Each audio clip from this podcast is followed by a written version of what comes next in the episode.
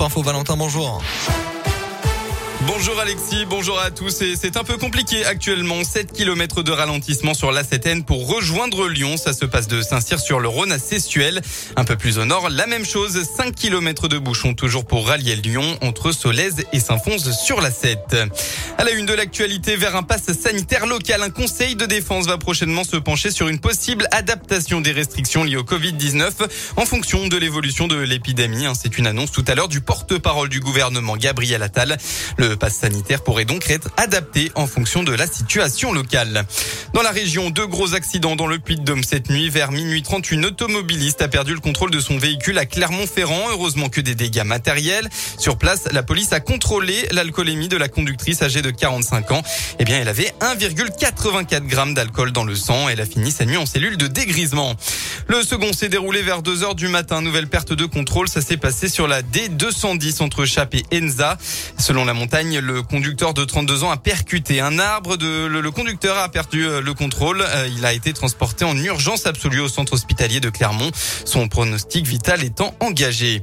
Les sports en football, un petit exploit pour le Clermont Foot. Là, il y a quelques minutes à domicile, le club a fait match nul face à Brest, un but partout, mais mené 1-0 et surtout en infériorité numérique après le carton rouge de Johan Gastien. Les Clermontois ont réussi à revenir au score pour éviter une seconde défaite d'affilée et ils sont maintenant sixième au classement. De son côté, face à Bordeaux, la ICSE a pris l'eau. Hein. C'était le match de la peur hier soir entre Saint-Etienne avant-dernier et Bordeaux, la lanterne rouge de Ligue 1 à ce moment-là. Et ce sont les Girondins qui se sont imposés de buts à Geoffroy Guichard au cours d'une partie où la pluie a perturbé les débats, rendant le jeu euh, impraticable hein, en deuxième mi-temps. Le défenseur Harold Moukoudi regrette tous ces éléments contraires. On se crée pas mal de, situations, pas mal d'occasions. Malheureusement, ça, ça ne rentre pas avec les conditions climatiques qui ont, rendu le match plus compliqué. Euh, et après, voilà, ça tourne, ça tourne à des détails. Peut-être que ça va, ça va tourner. Je pense euh, à l'occasion que j'ai à la fin où c'est, c'est, la flaque qui arrête, euh, qui arrête le ballon. Ce qui est positif, c'est ce qu'on ce qu'on ce qu'on montre sur le terrain, que ce soit l'état d'esprit, mais surtout dans le jeu. J'en vois du positif parce que clairement, on se crée énormément d'occasions et c'est c'est de bonne augure parce que lorsque ça va tourner, bah ça sera ça sera que bénéfique pour nous. Au classement, Saint-Etienne est avant-dernier, n'a toujours pas gagné après six journées. Prochain match pour les Verts mercredi à Monaco.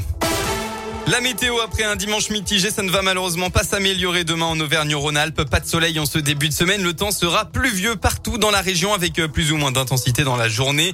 Côté température, un mercure encore en baisse. Il fera au maximum de votre journée demain entre 16 et 18 degrés. La tendance, elle, pour les prochains jours, va, il va falloir attendre mardi pour retrouver un peu d'éclaircie. Le temps sera particulièrement changeant jusqu'à la fin de la semaine.